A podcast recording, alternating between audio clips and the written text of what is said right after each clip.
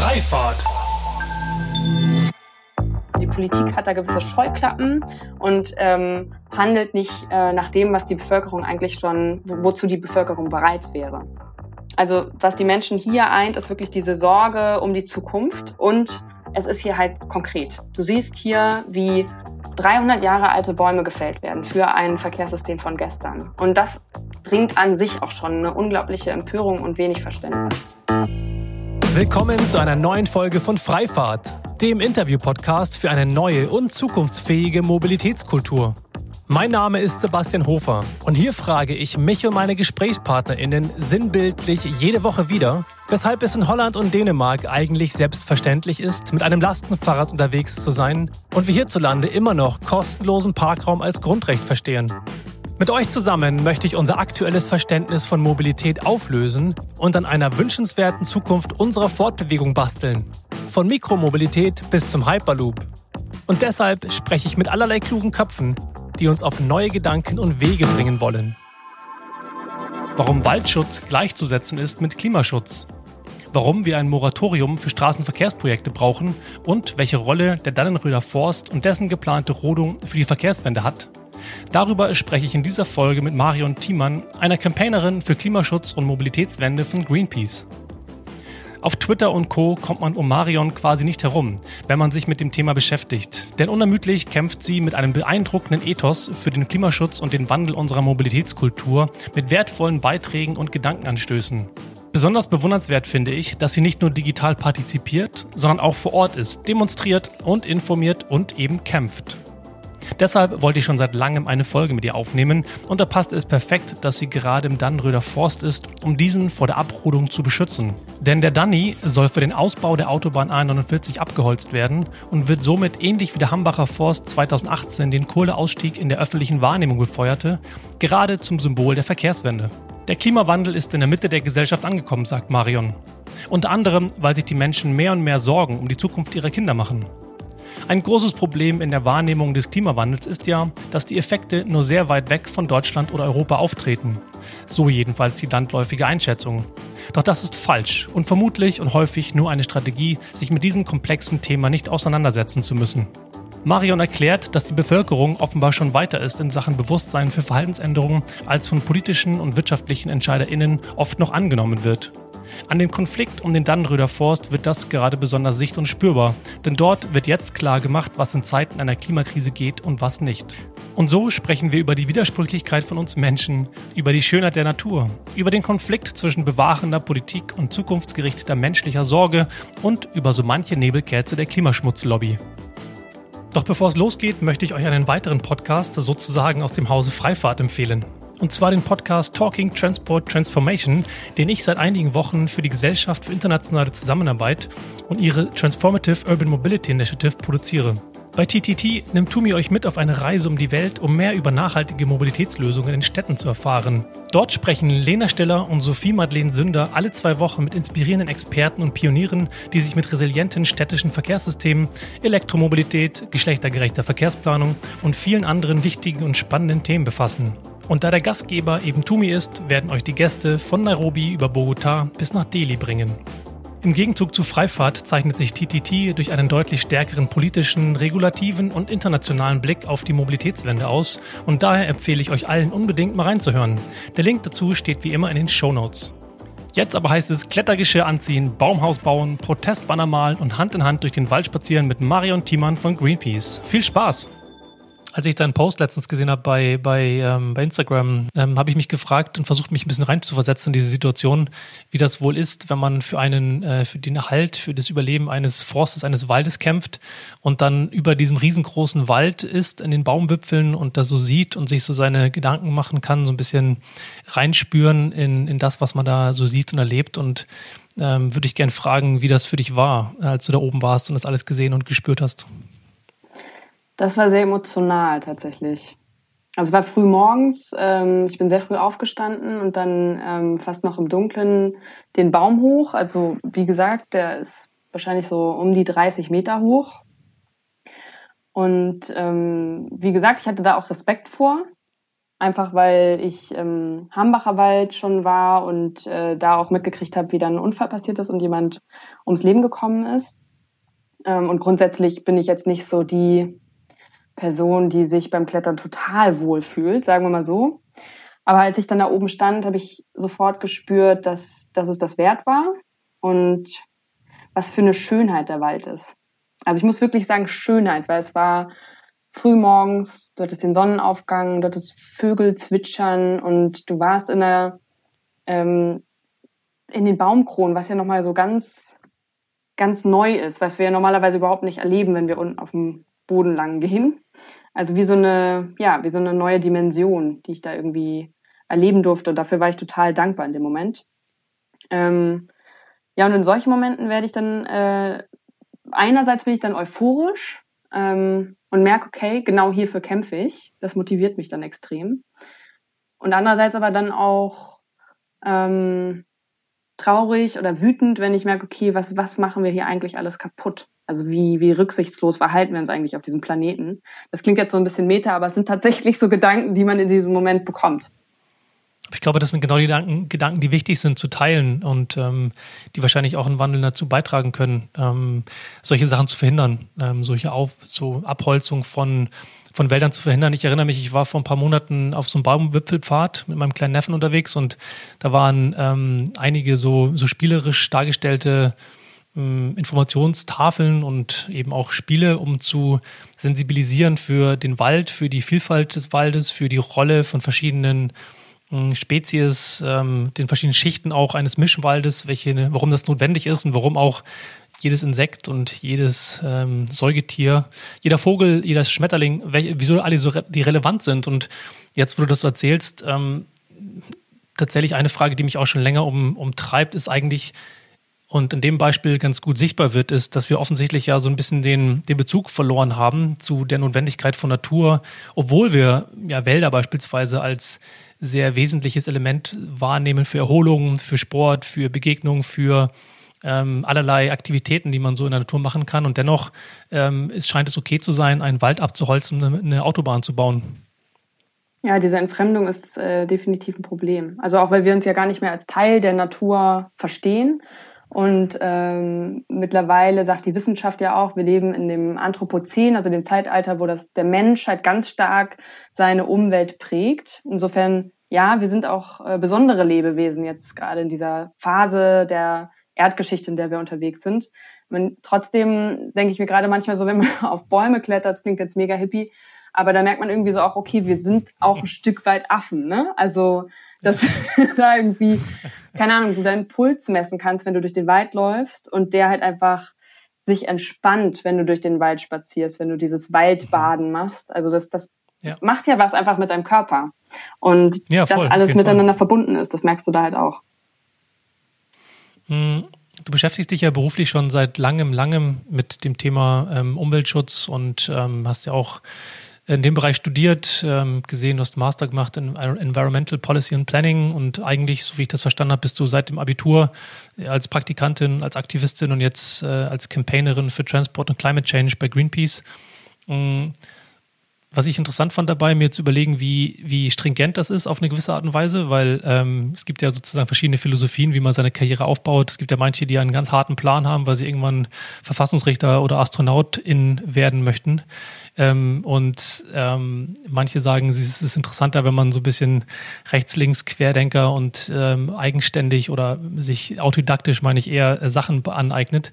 Ähm, bei dir war das offensichtlich so, dass du eine, großes, eine große Begeisterung verspürt hast, oder interpretiere ich das falsch? Also hin zu ähm, Aktivismus, hin zu Umweltschutz und mit Greenpeace ein Zuhause gefunden hast. Ja, aber ich würde lügen, wenn ich sagen würde, ich habe das alles voll geplant. Also ich bin nicht der Typ, der dann sagt, Immerhin. so, äh, genau, äh, okay, und dann mit 30 äh, bin ich dann da und da.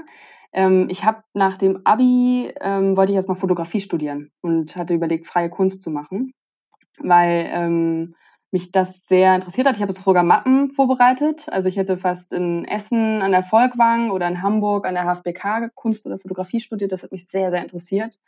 Ähm, Theater hätte ich mir auch vorstellen können. Und ganz witzig, weil Jahre später habe ich dann gemerkt, ich habe wirklich einen dieser blöden Berufstests gemacht in der Schule. Und äh, ich hatte es schon längst verdrängt. Ähm, aber am Ende habe ich sie mal rausgeholt und dann gesehen, ach krass, okay. Da waren nämlich freie Kunst und Forstwirtschaft ganz oben. Total absurd. Also wirklich so, da dachte ich, okay, okay, irgendwie vielleicht ähm, machen die ja doch ein bisschen Sinn, weil ich habe dann ja am Ende Forstwirtschaft studiert und ähm, bin dann danach auf Umweltpolitik und Umweltplanung und mehr auf dieses Verkehrsthema dann äh, gekommen. Aber bei dem Thema war mir irgendwie mal klar, ähm, dass ich da sehr, sehr hoch motiviert bin, dass ich mich stark damit identifiziere und dass ich das, glaube ich, auch ähm, über meine Familie, meine Freunde sehr stark mitgegeben bekommen habe. Also ich glaube, das hängt immer ein Stück weit auch ähm, davon ab, wie du geprägt bist, wie dein Umfeld geprägt ist, ob du einen Bezug zur Natur hast oder ob du als Kind vielleicht auch gar keine Chance gehabt hast, ähm, eine Verbindung zur Natur aufzubauen zum Beispiel. Und wie hast du die aufgebaut? Bist du auf dem Land groß geworden? Nee, ich bin voller Stadtkind. Also ich bin in Hamburg aufgewachsen. Also quasi die Sucht nach, nach Grün, weil du direkt mitten aus der Stadt kommst, auch eine schöne, schöne Ja, positiv und negativ äh, Erfahrung. Also positiver, ähm, dass ich mit meinen Eltern sehr viel wandern war und dadurch einfach so diese wirklich sehr nahe, diesen nahen Kontakt zur Natur erleben durfte und die auch grundsätzlich viel draußen waren mit uns jetzt irgendwie, äh, sei es irgendwie im, in Hamburg drumherum oder halt in, Deutschland verreist und so. Und negativ, ähm, als ich sechs war, war ich ähm, ähm, genau unterwegs und ähm, mit meiner Schwester und habe einfach nicht nachgedacht an einem Moment und bin über die Straße gegangen, ne? Also einfach losgegangen und wäre da fast oh. äh, tot gefahren worden. Also das ist einfach ein Moment, meine Schwester hat mich dann festgehalten und Krass. dieser Wagen hat gequietscht und ist so wirklich so fünf Zentimeter vor mir angehalten. Also dieses Klischeebild, dass man irgendwie so in der Fahrschule und in irgendwie dystopischen Bildern so dargestellt bekommt, was als Worst Case passieren kann. Genau. Und gerade halt auch für Kinder. Ne? Und da war so der Moment, das ist mir später dann irgendwie auch nochmal so aufgefallen, ähm, ja, wie, wie kinderfeindlich Städte eigentlich sind und äh, wie ja. stressig das für Eltern ist, irgendwie mit Kindern in der Stadt groß zu werden, dauernd Angst haben zu müssen, dass die totgefahren werden können. So. Aber es ist interessant, tatsächlich diese beiden Erlebnisse, die sich dann offensichtlich in der Kombination ähm, jetzt widerspiegeln dessen, was du tust. Also vor allem das Thema ja, Transport, also Mobilitätswende zu kombinieren, eben auch mit dem, dem Klimaschutz und der, ähm, der Danny, der Dannröder Forst, ähm, wird ja jetzt auch als, ja, als Symbolik oder als symbolhafter Wald ähm, für die Mobilitätswende bezeichnet. Ähm, ähnlich wie der Hambacher Forst, der 2018 für den Kohleausstieg ähm, das Symbol geworden ist. Und ähm, du bist jetzt ja, wie wir schon besprochen haben, sitzt jetzt nicht mehr auf der Baumkrone um, sondern jetzt wieder auf dem Boden unten. Aber kannst du vielleicht einmal kurz einordnen, warum das Ganze interessant ist, warum es zum ähm, zum, zur, als Symbolik für die Mobilitätswende wird oder werden könnte und wo aktuell sozusagen der Status quo ist. Wir sprechen jetzt ja gerade am, am 12. Oktober und am 4. letzte Woche ist ja, oder am 1. glaube ich, ähm, ist die, die Rodungssaison ja begonnen und seitdem wird ja auch im Herrenwald angrenzend gerodet. Also wo stehen wir denn aktuell gerade bei dem Thema?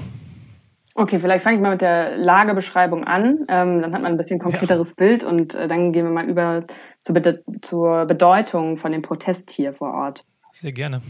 Also die, die Situation hier ist die folgende. Es gibt insgesamt drei Wälder, die von dem Ausbau der Autobahn A49 betroffen sind, weil durch diese drei Wälder Schneisen ähm, ge, ähm, gehauen werden sollen.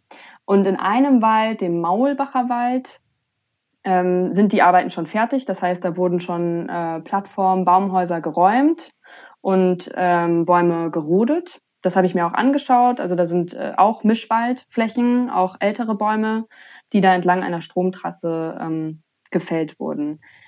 Der zweite Wald ist der Herrenwald. Das ist wirklich das größte Stück. Da wollen die 49 Hektar roden. Das ist ein Schutzgebiet, ein FFH-Schutzgebiet mit auch äh, teilweise sehr, sehr alten Bäumen. Also wir reden da auch über so 300 Jahre alte Eichen. Wofür steht genau FFH-Schutzgebiet, für die, die es nicht wissen? Äh, Flora, Fauna, Habitat, das ist ein europäisches Schutzgebiet. Mhm. Und ähm, im Herrenwald sind sie derzeit, im Dannröder halt noch nicht. Und alle sind so hier ein bisschen vor Ort, so, okay, boah, wann, geht, wann geht's hier los? Denn man rechnet beim Dannröder mit dem größten Protest. Und beim Herrenwald, ähm, der ist auch besetzt mit Baumhäusern. Ähm, Und da arbeiten die jetzt gerade so ähm, ja, parallel. Also räumen Menschen aus den Baumhäusern und fällen die Bäume dann auch gleich, ähm, damit die dann nicht neu besetzt werden können. Was aber auch okay. grenzt, also was wenig bringt, weil am Ende, es gibt ja jetzt auch Besetzungen von Baustellen. So, das hört halt nicht damit auf, dass die Bäume gefällt werden.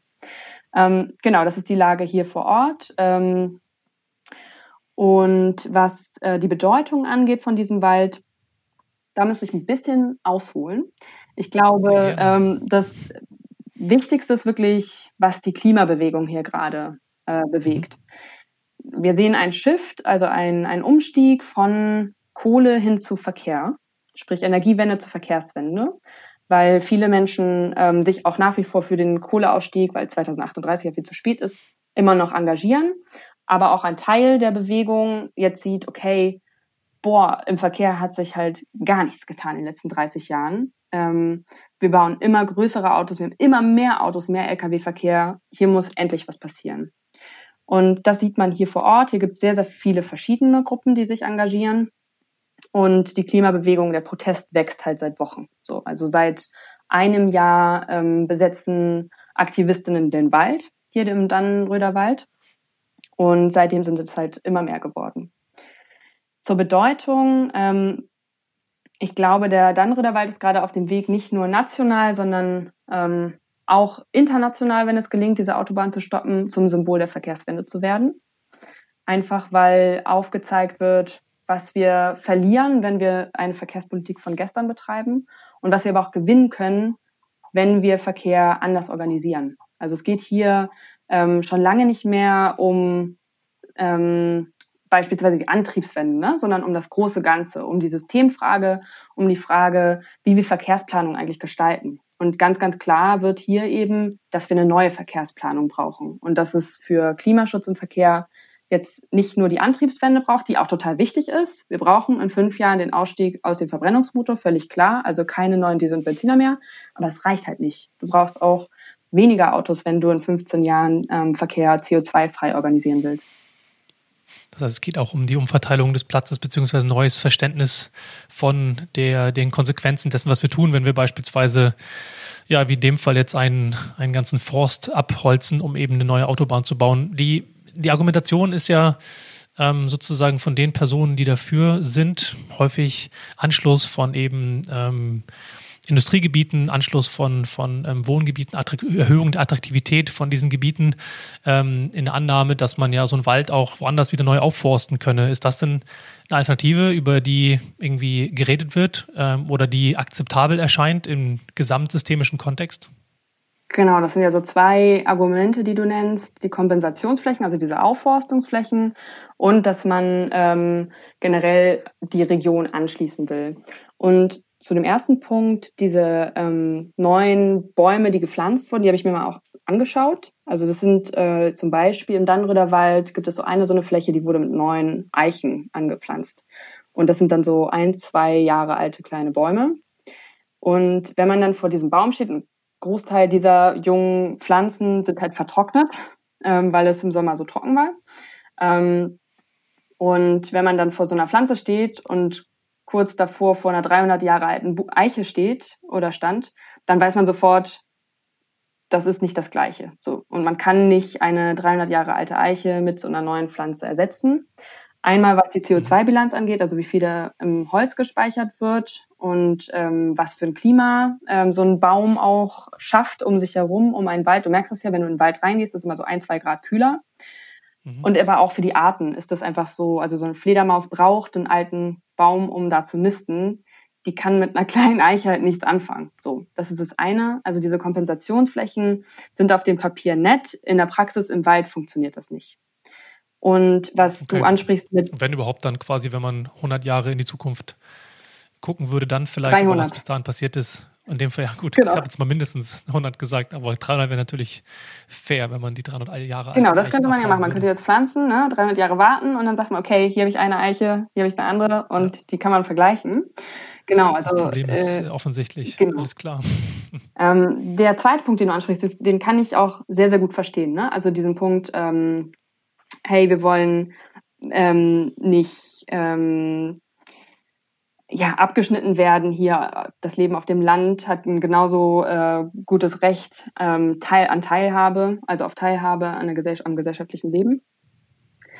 Was ich mich aber immer wundere, das ist wirklich, das ist nicht nur in Deutschland ein Problem, das ist, glaube ich, weltweit ein Problem, dass Verkehrspolitik manche Dinge von der Verkehrswissenschaft ignoriert. Also diese Aussage zum Beispiel, ähm, also siehst du in Städten beispielsweise, äh, es gibt Stau, wir müssen noch mehr Spuren bauen. So.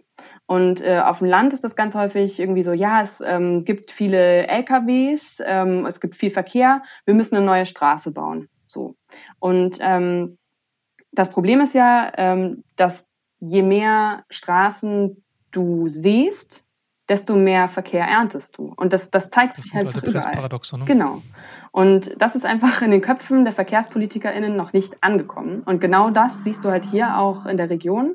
Denn ja, einzelne ähm, Regionen werden vielleicht entlastet. Also hier ist ein ganz großes Problem einfach, dass durch ganz kleine Orte ähm, sehr, sehr viel Lkw-Verkehr langfährt und die Menschen auch ähm, durch unter dieser Lärmbelastung äh, leiden. Das verstehe ich auch total. Ähm, das Problem ist nur, dass wenn du jetzt diese Autobahn baust, du ja auch Zubringer zu der Autobahn hast. Und dementsprechend neue Menschen von mehr Verkehr belastet werden und darunter dann leiden. Und das siehst du halt in den ganzen Gutachten nicht. Also diese Rechnung, dass man die Region entlastet, die geht halt nicht auf. Gibt es denn konkrete Gegenvorschläge, wie man diese direkte Autobahn ähm, vermeiden könnte durch halt vielleicht ein Netzwerk von Umgehungsstraßen, die alternativ gebaut werden könnten und nicht direkt eben durch diesen Wald führen würden oder durch diese Wälder? Ja, das gibt es. Also es gibt mehrere Gegenvorschläge. Äh, häufig äh, geht es darum, dass ähm, Umgehungsstraßen, Ortsumgehungsstraßen gebaut werden. Das gab es hier schon äh, von Seiten der Bürgerinitiative, die seit 40 Jahren auch gegen die Autobahn kämpft. Ähm, es gibt auch ähm, Vorschläge wie, hey, müssen wir überhaupt so viel Lkw-Verkehr haben? Also müssen wir da nicht die Systemfrage stellen? Ähm, was ist das eigentlich für ein Gütertransport, den wir hier auch auf ganz europäischer Ebene ähm, etabliert haben? Der sehr, sehr viele Menschen belastet, kann man da nicht einfach grundsätzlich auch was ändern muss man da nicht auch ganz grundsätzlich viel mehr auf die Schiene überlast, also übertragen, statt jetzt einfach noch mehr Straßen zu bauen? Ähm, jetzt ist es ja eine Sondersituation da in Hessen, weil ja der Verkehrsminister der Tarek Al-Wazir ein Grüner ist und äh, die Landesregierung in Hessen ja eine schwarz-grüne Koalition ist und insbesondere eben das Verkehrsministerium in, in, in der Hand der äh, Bündnis 90 Grünen ist. Mm, das ist doch paradox auf eine gewisse Art und Weise, weil ja gleichzeitig die, die, die Bundesfraktion ähm, der Grünen sich eigentlich gegen einen Ausbau der, der Verkehrswege oder der Autobahn ausspricht und hier ja ein Widerspruch ist. Was ist denn die Argumentation seitens der Landespolitik, warum denn nicht hier ähm, ähm, gegen diese Rodung oder warum Alternativwege keine Option sind, gerade von dem Hintergrund, dass ja auch eine andere, andere Besitzverhältnisse vorliegen als jetzt beispielsweise beim Hambacher Forst, wo ja RWE insbesondere ganz relativ offensichtlich banale Industrieinteressen verfolgt hat, als sie das abgeholzt haben? Also ich habe auch Gespräche hier vor Ort mit Grünen geführt. Und das, was du da hörst, ist ganz häufig, ja, wir haben ganz lange gegen die Autobahn gekämpft. Wir haben wirklich alles versucht, aber jetzt liegt der Ball bei Scheuer. So, jetzt sind wir die, die einfach umsetzen müssen, weil der Einzige, der ähm, die Autobahn stoppen kann, ist einfach Verkehrsminister Scheuer. Und das stimmt in Teilen. Also was der letzte Punkt, was den letzten Punkt angeht, ähm, ist es Scheuer, der die A49 stoppt. Ich meine, das ist ja alles in diesem Plan, diesem Bundesverkehrswegeplan. Ähm, die Autobahn hier ist ja nur eine von vielen, die noch gebaut werden soll bis 2030. Insgesamt sollen 850 Kilometer neue Autobahnen noch gebaut werden. Ne? Also das ist wirklich so ein Beispiel. Und all das liegt in Scheuers Hand. Dieser Bundesverkehrswegeplan ist halt überhaupt nicht an dem Pariser Klimaschutzabkommen ausgerichtet. Ne? Also das das ist definitiv etwas, was auf Bundesebene grundsätzlich neu organisiert werden muss. Was mich aber nicht überzeugt, ist die Aussage, ja, wir haben wirklich alles versucht. Also weil diese, man muss da unterscheiden, der Ausbau der A49 liegt auf Bundesebene, da die Verantwortung. Aber hier eine Räumung während Corona und eine Rodung, einen massiven großen Polizeieinsatz anzuordnen, das liegt beim Land. Das liegt also wirklich bei der schwarz-grünen Landesregierung, denn da muss das Innenministerium grünes Licht für geben. Ähm, das ist das eine. Das andere ist, ähm, nicht nur das Verkehrsministerium bzw. Wirtschaftsministerium liegt bei den Grünen, auch das Umweltministerium hier in Hessen. Und ähm, diese ähm, Punkte mit den ökologischen Fragen, die noch offen sind. Also es gibt hier, es ist halt hier ein Wasserschutzgebiet und ähm, verantwortlich für ähm, Veränderungen des Grundwassers ist eben auch das Umweltministerium. Und hier gibt es ähm, jetzt eine Analyse, die geschrieben wurde im Auftrag ähm, von der DEGES, die drei, auf drei Seiten umschreibt, was eigentlich mit dem Grundwasser hier passieren würde. Und das muss man aber vor dem Hintergrund ähm, sehen, dass 2018 und 2020 Trinkwassernotstand in Hessen ausgerufen wurde. Ne? Also wir haben hier ein massives äh, Problem, weil das Gebiet hier 500.000 Menschen in Frankfurt mit Trinkwasser versorgt. Und wenn du 30 Meter tiefe Pfeiler in den Boden rammst, wo dann irgendwo auch noch so Rüstungsreste ähm, rumschwirren, die jetzt gerade mit einem komplett komplexen Pumpsystem da gehalten werden, wo sie sind, damit sie nicht ins Grundwasser gehen. Wenn du diese Erdschichten durchstichst und du weißt überhaupt nicht, was genau passiert, dann ist es halt irgendwie ein Stück weit auch noch fragwürdiger und noch ein größeres Problem für die Grünen, wenn sie das hier durchziehen. Du hast vorhin schon erwähnt, dass das Ganze nicht enden würde und aktuell ja auch schon sichtbar ist, dass Proteste auch schon bei an Baustellen stattfinden, dass die Demonstration, die jetzt am 4.10. stattgefunden hat, ja auch ähm, Teilen schon auf den Autobahnauffahrten stattgefunden hat. Also die, die Demonstrationslage ist nicht nur ähm, dass jetzt ein paar ähm, Hippies im Wald sitzen und gegen irgendeine Baumabrodung ähm, quasi demonstrieren, sondern es nimmt offensichtlich deutlich größere Formen an. Auch die Menge an, an Aktivistinnen und Organisationen, die dahinter stehen, ist beachtlich und ähm, die, die Relevanz sehr, sehr groß. Ähm, woran würdest du sagen, liegt das? Ist das einfach wirklich, weil die, die Demonstrationskultur und die, die Tragweite des Ganzen für viele Menschen mittlerweile so hoch, dass sie es nicht mehr noch weniger in Kauf nehmen wollen? Ist es so, dass Fridays for Future einfach als Organisation neben jetzt Greenpeace deutlich etablierter geworden ist, größer und damit eine größere Stimme existiert oder gibt es andere Gründe, dass jetzt ähm, dieser, dieser Aufschrei, die, der Protest so enorm ist? Das liegt unter einem, es liegt an unterschiedlichen Dingen. Ich glaube zum einen, ähm, Fridays for Future hat ganz, ganz viel bewegt und geschafft. Vielleicht nicht in der CO2-Reduzierung, wenn es wirklich um physische, ähm, also physikalische Reduzierung geht, noch nicht aber was das Bewusstsein in der Bevölkerung angeht. Also Klimaschutz ist jetzt wirklich in der Mitte der Gesellschaft angekommen. Das heißt auch, dass sich jetzt noch viel mehr Menschen Sorgen um die äh, um oder Sorgen wegen der Klimakrise machen, Sorgen um die Zukunft, ihre Zukunft, Zukunft ihrer Kinder machen. Und das mag manchmal mit der Klimakrise recht abstrakt ähm, wirken. Beim Wald und bei so einem Konflikt wie hier im Dannröder Wald wird es ziemlich konkret. Und ich nehme das so wahr, dass ähm, das nimmt man ja auch bei Umfragen und Statistiken, kann man das auch ablesen.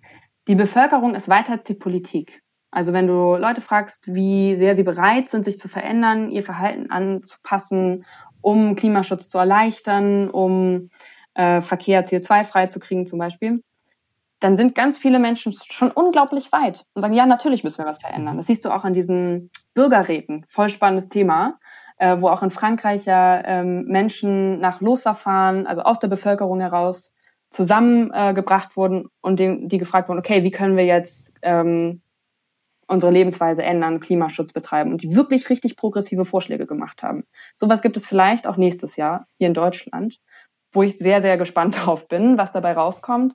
Eben weil mhm. das zeigt, so die Politik hat da gewisse Scheuklappen und ähm, handelt nicht äh, nach dem, was die Bevölkerung eigentlich schon, wo, wozu die Bevölkerung bereit wäre. Ähm, also was die Menschen hier eint, ist wirklich diese Sorge um die Zukunft und es ist hier halt konkret. Du siehst hier, wie 300 Jahre alte Bäume gefällt werden für ein Verkehrssystem von gestern. Und das bringt an sich auch schon eine unglaubliche Empörung und wenig Verständnis. Jetzt frage ich mich, wie man diese Empörung und dieses Gefühl übertragen kann auf die Menschen, die das ja zu verantworten haben. Ähm, wäre vielleicht, also das eine ist ja zu demonstrieren und sichtbar zu sein und laut zu sein. Ich frage mich, inwieweit man durch, ähm, durch andere Maßnahmen es schaffen kann, Menschen, die für so etwas verantwortlich sind, du hast jetzt explizit auch unseren Bundesverkehrsminister Scheuer genannt, ähm, als Entscheidungsorgan, aber eben nicht nur als, nicht als einzigen, mit, ähm, mit Maßnahmen eigentlich der, dieser Idee des Waldes und der Naturverbundenheit näher zu bringen. als jetzt immer nur zu schreien, Artikel zu posten und äh, zu demonstrieren. Es klingt wahrscheinlich ein bisschen weltfremd und vielleicht auch ein bisschen naiv, dass man Hand in Hand durch den Wald geht und ähm, nachher ganz ähm, verbunden ist mit dem Ganzen. Aber letztendlich ist es ja eigentlich das, was wir bräuchten, oder? Weil Argumente als Argumente als solche, man streitet dann quasi über den, die, die Straße A versus die Straße B, dann wird irgendwie argumentiert, naja, aber da ist, da können wir 23,7 Prozent weniger Menschen irgendwie erreichen und das hier brauchen wir 500 Millionen Euro mehr oder weniger. Aber de facto ändert es, also hat er offensichtlich keinen Einfluss drauf. Man streitet weiterhin und man ist sich nicht einig und nachher entscheidet die Partei, die die meiste Macht hat oder die den längsten Atem, die Dinge einfach durchzusetzen, ist mal ganz banal ähm, auf den Punkt gebracht. Also, falls du damit sagen willst, hey, lad doch mal Scheuer in den Wald ein, würde ich gerne machen. Ich würde sehr gerne mit Andreas Scheuer durch den Wald gehen äh, und ihm ähm, den Dannenröderwald, den Herrenwald zeigen. Ähm, einfach mal zusammen durch den Wald spazieren. Er hat neulich auf Instagram auch so ein Bild gepostet vom Bayerischen Wald. Da hatte ich kurz Angst bekommen, ob er da jetzt auch noch eine Autobahn durchbauen will. nein, nein, das, der ist natürlich der heilig. Ist natürlich also heilig. Da, so, so Denkt weit, man, so aber in Bayern werden auch ähm, Bäume gefällt für Autobahnen. Also da gibt es auch ganz viele Proteste lokal gegen den Straßenausbau. Ähm, nein, also ich denke, dass diese ähm, ja sehr greifbare, ähm, dieser sehr greifbare Protest, diese Gefühle, die man im Wald hat und so, ähm, zum einen wichtig sind. Also es kommen hier auch sehr viele PolitikerInnen hierher, um sich ein Bild zu verschaffen und sagen alle, okay, jetzt ist es einfach was anderes. Also jetzt habe ich diesen Wald mal erlebt, gefühlt und gesehen und weiß viel mehr, worüber wir hier eigentlich reden. Ne? Ähm, am Ende glaube ich aber, dass der Protest, eben weil er so vielseitig ist, neben diesen ganzen Lobbygesprächen und äh, internen Diskussionen, ja, das läuft ja jetzt alles gerade. Es gibt ja unglaublich viel Druck gerade intern, gerade bei den Grünen ähm, zum Beispiel. Mhm. Aber dass da halt einfach ähm, durch den Protest hier auch ein Stück weit klar gemacht wird, was in Zeiten einer Klimakrise geht und was nicht geht. Und damit meine ich gar nicht nur die Grünen, sondern wirklich auch die Union, weil die Union sich ja in ihrem Grundsatzprogramm auch ganz stark ähm, dem Schutz der Schöpfung verschreibt. Ne? Und was ist ein Wald, wenn nicht Schöpfung? Und was sind Lebewesen im Wald, wenn nicht Schöpfung? Und diesen ganzen Grundsätzen, Sicherheit, Freiheit, Gerechtigkeit, die scheinen halt bei der Union bisher noch nicht für ihre Kinder oder für unsere Kinder generell zu gelten, weil wenn man sich mal überlegt, worum es hier bei der Klimakrise eigentlich geht, dann geht es darum, um Sicherheit, Sicherheit von künftigen Generationen. Ja, unter welchen Bedingungen, in welcher Welt werden die leben? Und diese Fragen muss sich äh, jede Partei eben aber auch die Union stellen. Ich stimme natürlich zu. Ich frage mich bei dem ganzen Thema häufig, mh, hm, inwieweit dieser Wandel, dieser ähm, der Wandel im persönlichen Verhalten des Individuums und dann auch des Kollektivs natürlich als notwendige Schlussfolgerung, warum das so langsam vorangeht, warum letztendlich Bilder, ähm, sowohl Fotografien, äh, Videos, die wir weltweit mittlerweile sehen, ähm, sämtliche TED Talks, ähm, Erklärvideos, also an Material, an Demonstrationen, alles, was ihr macht ähm, seit Jahrzehnten, um darauf ähm, aufmerksam zu machen, warum das doch relativ langsam nur Wirkung trägt. Und du hast ja schon gesagt, das Spürbare, ähm, das Erlebbare jetzt, ähm, der Impact sozusagen, der vor deiner eigenen Haustür passiert, von den Menschen, die dort in der Nähe vielleicht leben und das anders wahrnehmen, ähm, ist offensichtlich ein Trigger, der in der Lage ist, etwas mehr zu erreichen. Hast du andere Erklärungen dafür, wieso diese oder welches Veränderungsmoment wir bräuchten, wieso diese, diese, diese, ähm, der Wandel doch so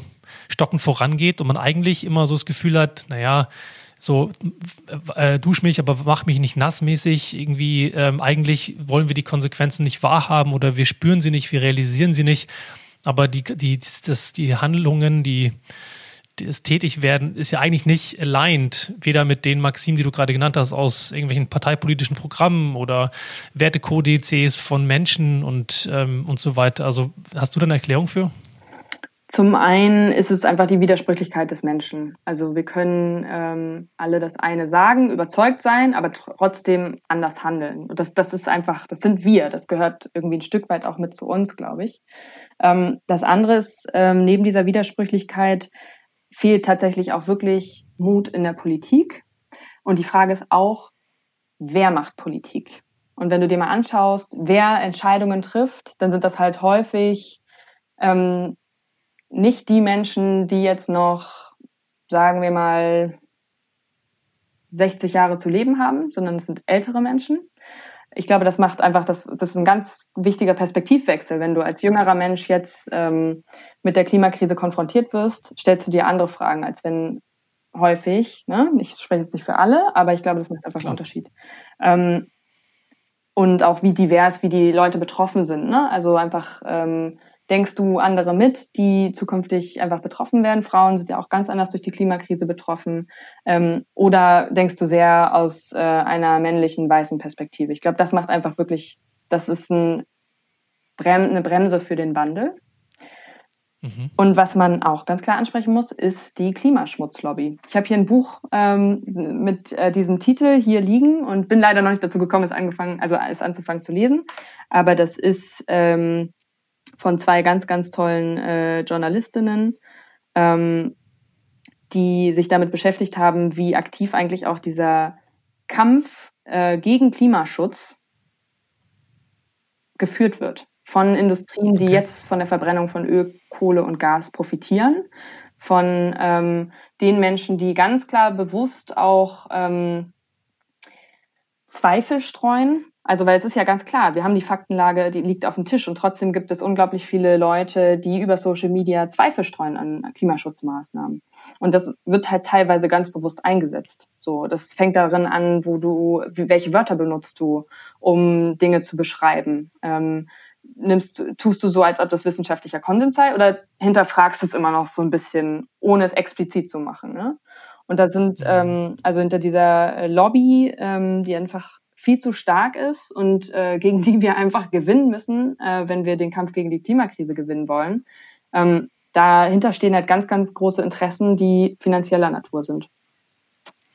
Auf dem World Economic Forum ähm, wurde das Thema ja auch äh, debattiert und ich habe Artikel gefunden auf The Verge, bei dem es äh, beispielsweise auch kritisiert wurde, dass ein pauschales ähm, Aufforstungsprogramm von Wäldern ähm, eine Lösung darstellen könne gegenüber sozusagen ähm, Maßnahmen, die eigentlich jetzt klimaschädlich sind. Und ähm, ein gewisser Herr Feldmann, ein amerikanischer Umweltwissenschaftler, sagt auch, dass eigentlich viele von diesen Programmen ähm, total vernachlässigen, dass äh, viele solcher Wälder sogar schädlich sein könnten für einen Aufforst, äh, für das lokale Ökosystem gar nicht wachsen würden, teilweise sogar in Savannen oder Wüsten quasi vermeintlich aufgeforstet werden sollten, weil die Fläche da sozusagen da ist. Und äh, es passt so ein bisschen für mich zu dem, was du sagst, deswegen habe ich es erwähnt, weil ähm, dahinter steckt, also oberflächlich klingt es gut, habe ich ja auch Anfang gefragt, können wir nicht das woanders wieder aufforsten, den Wald? Natürlich ist mir klar, dass man 300 Jahre alte Bäume jetzt nicht irgendwo anders wieder aufforsten kann, da braucht man nun mal 300 Jahre für. Aber ähm, ich frage mich so ein bisschen, ob das nicht eine kluge, fast schon auch eine Lobbykampagne sein könnte, zu sagen, na super, wir bauen einfach oder wir pflanzen irgendwo anders ganz viele Wälder. Äh, passt das in das, was du meintest, oder ist das ein anderes Thema? Ja, ich glaube, ähm, Zweifel zu streuen und auch Nebelkerzen, das ist noch so eine Strategie, Nebelkerzen zu setzen. Mhm. Das sehen wir auch zum Beispiel in der Diskussion um die Antriebswende. Ne? Also wie viele Menschen immer wieder sagen, technologieoffen muss es sein. Und äh, technologieoffen eigentlich bedeutet, okay, wir haben verstanden, die Zukunft ist elektrisch, aber wir wollen trotzdem noch so viele wie möglich von den Verbrennern hier verkaufen, weil die einfach mehr Geld abwerfen. Und dann wird einfach gesagt, na ja, aber es gibt ja synthetische Treibstoffe. Ähm, also es wird jetzt ein bisschen technisch alles, aber das ist derselbe Effekt. Ne? Es ist eine, eine ähm, Idee, die absolut unrealistisch ist, weil wir werden nicht alle 48 Pkw hier mit synthetischen Treibstoffen ähm, antreiben können, weil wir dafür nicht genug Energie äh, bekommen, wenn wir erneuerbare Energie haben wollen, ja. Und ähm, die Wirkung, der Wirkungsgrad zu schlecht ist. Aber diese Nebelkerze wird geworfen, damit gewisse Entscheidungen bei der Politik nicht getroffen werden und damit ein Business as usual möglichst lange noch weitergeführt werden kann, also Klimazerstörung weitergeführt werden kann. Und jetzt zu sagen. Das heißt, man verzögert sozusagen den Entscheidungsprozess, weil man mit der Nebelkerste sich sozusagen Zeit kauft, um diese nächste Behauptung, diese nächste Technologie, diese nächste, diesen nächsten Möglichkeitsraum erstmal zu eruieren auf politischer Seite und dann auch Argumente dafür oder dagegen zu finden. Genau. Und das ist erstmal so etwas, ja, wir tun noch ganz viel, wir forschen ganz viel zu synthetischen Treibstoffen. Aber es ist klar, wir brauchen weniger Autos, wir brauchen, wenn dann elektrische leichte Autos so in der Zukunft. Und bei den Wäldern ist es ganz ähnlich. Also da ist, geht es erstmal darum, wirklich den Wald, den es gibt, zu schützen und nicht abzuholzen, weil den, den gibt's ja schon so. Den musst du einfach nur äh, stehen lassen und alt werden lassen. Und dann geht's auch darum, Naturökosysteme wieder zu restaurieren, Moore zum Beispiel wieder zu vernässen. Und ja, Aufforstung ist auch wichtig, aber es kann halt nicht Ähm, also es geht halt um, im ersten Schritt wirklich um das Reduzieren von Treibhausgasen so. Wenn du die Wahl hättest, ähm, und die hast du ja gewissermaßen äh, für dich entschieden, äh, in welchem Bereich du ähm, den größten Impact siehst, aber vielleicht gehen wir trotzdem nochmal rein in die Frage, ähm, wo siehst du ähm, den größten Impact für den Klimawandel? Also mein kurzfristiges Ziel jetzt gerade für dieses Jahr ist, den Dannröder Wald zu, zu schützen und den Ausbau der A49 zu stoppen. Also ich will, dass das die erste deutsche Autobahn wird, die geplant war, aber nicht umgesetzt wird, weil das wird international ein riesiges Signal sein. Als nächsten Schritt für die Bundestagswahl nächstes Jahr ist für mich total klar, wir brauchen einen Ausstieg aus dem Verbrennungsmotor. Das ist ein Riesenhebel. Das ist nicht die ganze Verkehrswende. Wie gesagt, es braucht auch weniger Autos, weniger LKWs, den Umstieg auf die Schiene. Aber es ist ein großer, großer Teil. Und die Debatte ist ja jetzt da. Wir waren vor drei Jahren irgendwie gefühlt noch die einzigen, die das gefordert haben, wo wir auch häufig ausgelacht wurden. Bei der IAA letztes Jahr in Frankfurt der Automobilausstellung haben es zahlreiche Verbände gefordert, dass wir einen Ausstieg brauchen. Jetzt äh, hat Söder das aufgegriffen ähm, und will das zwar viel zu spät mit 2035. Ähm, mhm. Schade, weil er hat es 2009 auch schon mal für 2020 gefordert. Ähm, hatte ich eigentlich erwartet, ne, dass das jetzt kommt. So, hey, ab nächstem Jahr keine neuen Diesel- und Benziner mehr. Ähm, aber man sieht ja, die Debatte ist da und für mich ist völlig klar, das ist jetzt der nächste große Hebel. Und dann lass mich meine Frage nochmal ähm, präziser formulieren. Ähm, grundsätzlich ist ja zumindest umtreibt mich die Frage häufig auch, was man tun kann, um möglichst großen Beitrag zu leisten. Und ähm, häufig ist ja natürlich das Thema Transportsektor mit CO2-Emissionen natürlich ein großes, relevantes Thema.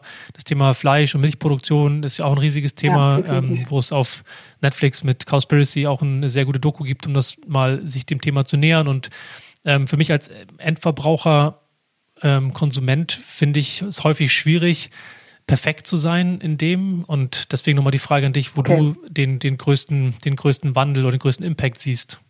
Okay, ich glaube, jetzt verstehe ich besser, was du meinst. Ähm, also sehr aus ähm, der Ich-Perspektive gesprochen, was jeder, jede von uns machen kann, kein Auto kaufen.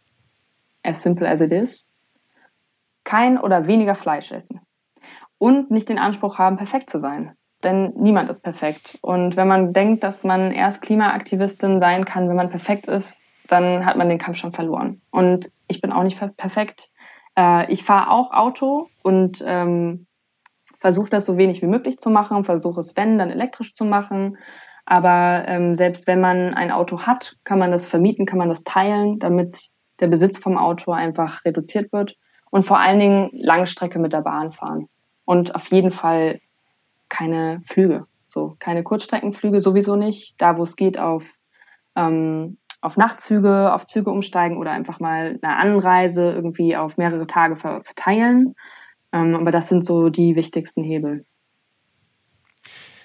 Wie schaffst du es denn eigentlich, deine Energie hochzuhalten, also deine Motivation hochzuhalten bei all den Themen, für die du kämpfst und einstehst? Ist das einfach eine Charaktereigenschaft von dir oder hast du da eine gute, äh, gute ähm, Coping-Strategien entwickelt, dich nicht runterkriegen zu lassen?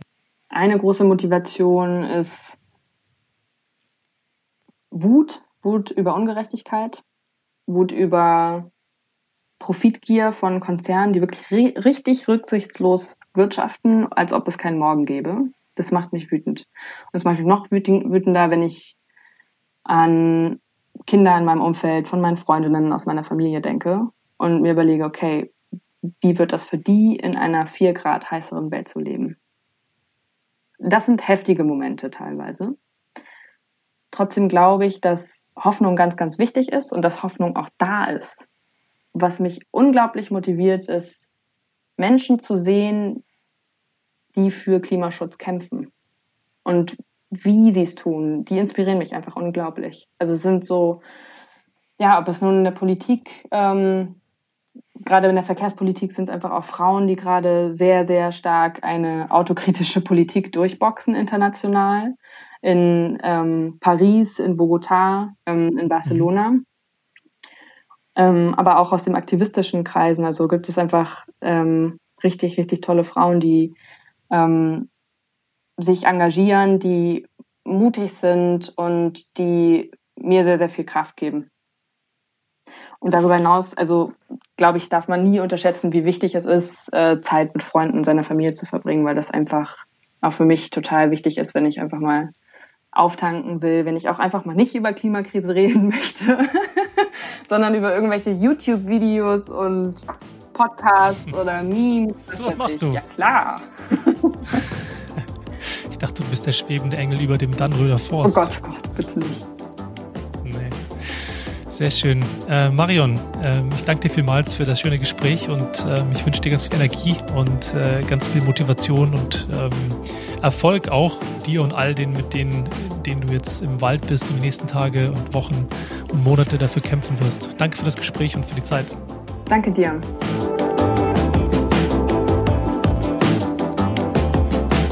Vielen, vielen Dank fürs Zuhören. Vor allem kann ich euch nicht genug danken für die Treue, den Support und das Interesse an Freifahrt über das letzte Jahr. Ich würde sagen, auf ein weiteres Jahr. Und in der nächsten Folge spreche ich mit Scott Shepard, dem Chief Business Officer von IOMOB aus Spanien, über das sich stetig entwickelnde Geschäftsmodell hinter Mobility as Service. Und wenn dir die Folge gefallen hat, dann freue ich mich wie immer natürlich auch über deine Unterstützung. Am einfachsten geht das, wenn du bei Spotify oder in deiner Podcast-App auf Abonnieren klickst und natürlich auch mit ein paar Sternchen und einem Kommentar bei Apple Podcasts. Außerdem freue ich mich, wenn du diesen Podcast fleißig weiterempfiehlst. Wenn du Kontakt aufnehmen möchtest, findest du mich bei LinkedIn, Instagram oder Twitter unter dem Namen Freifahrt. Das war es für heute mit Freifahrt. Mein Name ist Sebastian Hofer und ich freue mich, wenn du in der nächsten Folge wieder reinhörst und sage gute Fahrt und lass die Haare wehen.